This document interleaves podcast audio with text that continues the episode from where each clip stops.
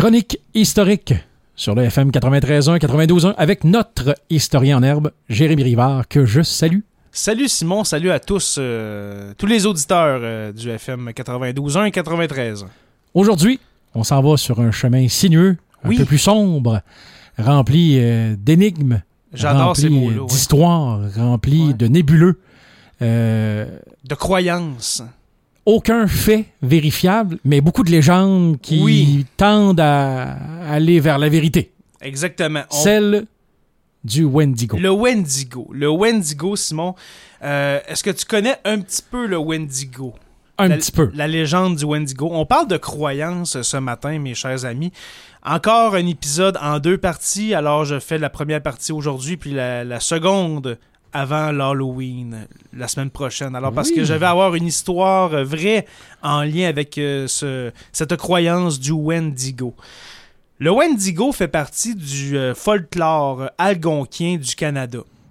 On parle d'une euh, bête, OK, on- parce que c'est une croyance, mais on dit en avoir vu dans, dans les, dans les temps anciens, hein, dans les temps anciens.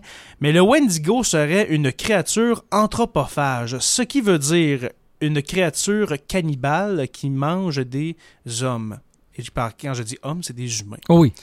Alors, cette créature-là se, se promènerait en forêt pour se nourrir de, de- d'âmes perdues et puis euh, surtout aussi de personnes perdues en forêt pour se nourrir. Alors, c'est une vieille croyance autochtone. Si jamais on a des gens euh, au Témiscamingue, des, euh, des Premières Nations qui connaissent cette, euh, cette histoire-là, j'aimerais beaucoup, beaucoup en parler avec vous parce que cette, euh, cette histoire-là, moi, je la connais depuis environ une dizaine d'années, je te dirais, puis euh, elle me hante vraiment solidement. Elle te- moi, dirais même le mot, elle te fascine à un, très haut point. Fa- c'est fascinant parce que on pense que, que, que les Autochtones, que les Premières Nations n'avaient pas de Dieu, hein, n'avaient- mais c'est pas un dieu le Wendigo, mais c'est vraiment euh, une peur. On, on s'entend que c'est comme un sentiment humain que pour l'expliquer, comme n'importe quelle croyance de n'importe quelle religion, pour expliquer une peur, on va imaginer quelque chose, une bête, un homme, quelque chose pour incarner cette peur-là.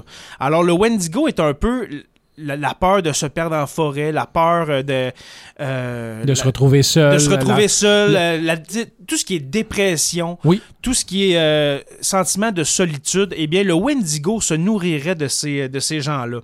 Alors, le mot Wendigo vient de, de l'Ojibwe Wendigo, OK? Euh, Wetiko chez les Cris et Wendago chez les Sauteux, OK? Qui sont une nation iroquoienne. Euh, mais tous ont la même définition, ça, ça dépend de, de la langue, mais ça veut dire cannibale maudit, Wendigo. Tout OK? simplement. Alors, le Wendigo, comme j'ai dit, c'est un mauvais esprit capable de posséder aussi quelqu'un, pas juste de s'emparer d'une personne pour euh, s'en nourrir, mais aussi de posséder quelqu'un. Et puis, et, euh, cette, euh, cette entité-là, le Wendigo, euh, serait- quand elle se nourrit d'une personne, prendrait le poids exact qu'elle a mangé. C'est-à-dire, admettons qu'elle se nourrit de quelqu'un qui pèse, je sais pas, un homme normal de, je sais pas moi, 200 livres. Elle prendrait 200 livres. Mais le Wendigo serait encore tout émacié, la peau collée sur les os, et puis, euh, dans le fond, monterait en, en hauteur et puis atteindrait la cime des arbres, mais avec une maigreur vraiment dégueulasse. Donc, il, alors prend, il vraiment- prend le poids de ses victimes et le transforme, façon Oui. de parler, en grandeur et en non pas en surpoids. Exactement. Elle prend le poids, mais va aller en hauteur, en grandeur, au lieu d'aller euh, en largeur. tu sais. Hmm. Alors voilà. Et puis, euh, on dit que, euh, oui, voilà, le, le, dans le fond, le cannibalisme, je, je veux parler du cannibalisme, c'est un sujet, c'est sûr, tabou pour l'espèce humaine, mais chez les, euh, chez les euh, Algonquiens surtout, c'est très tabou. OK? C'est très tabou, le, le cannibalisme, ça se fait pas. Euh, la- la raison est bien simple, parce que on craint le Wendigo. Oui. hein? On craint le Wendigo parce que lui euh, Et cannibale. Voilà. Alors, euh, j'ai une description précise euh, qu'ont fait euh, les Algonquiens. OK? Euh, je me souviens plus. J'ai lu ça dans un, dans un, dans un livre d'histoire qui parlait justement de ce Wendigo. On le décrit ainsi. Le Wendigo était émacié à un point extr- extrême, désolé. Sa, sa peau desséchée, tirée et tendue sur ses os. Avec ses os poussant contre sa peau, elle-même de la couleur des cendres grises de la mort, et ses yeux repoussés au plus profond de leurs orbites, le Wendigo ressemblait à un squelette récemment déterré de sa tombe. Ses lèvres étaient en lambeaux souillés de sang et de souffrance et de suppuration de la chair. Le Wendigo dégageait une odeur étrange et inquiétante de dégradation et de décomposition, de mort et de corruption.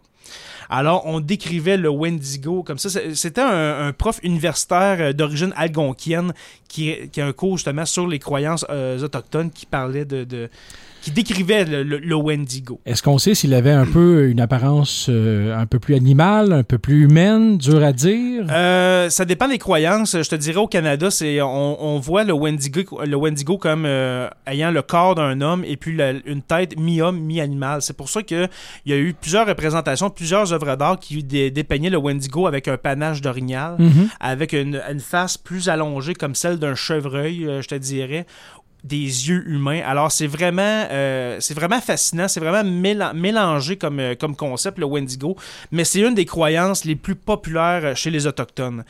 La semaine prochaine, Simon, la semaine prochaine, on va parler d'une histoire de Wendigo. Alors là, je vous ai expliqué le concept de, de, la croyance euh, du Wendigo.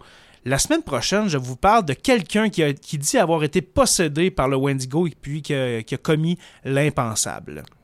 Alors, avant de partir, mon cher, euh, je vous rappelle à tout le monde de visiter notre page Facebook, le Sur la Terre des Hommes, la page Facebook, le site web Sur la Terre des Hommes podcast, P-O-D-C-A-S-T, podcast, sur la Terre des Hommes podcast.ca notre Patreon pour nous encourager, 2-3 dollars par mois, juste pour nous encourager. C'est le prix d'un café. Euh, c'est le patreon.com barre oblique SLTDH. Et puis, comme j'ai dit la semaine prochaine, c'est pour l'Halloween. Je sais qu'on va être le 28, mais on va raconter une histoire d'horreur sur les ondes de la radio de possession du Wendigo.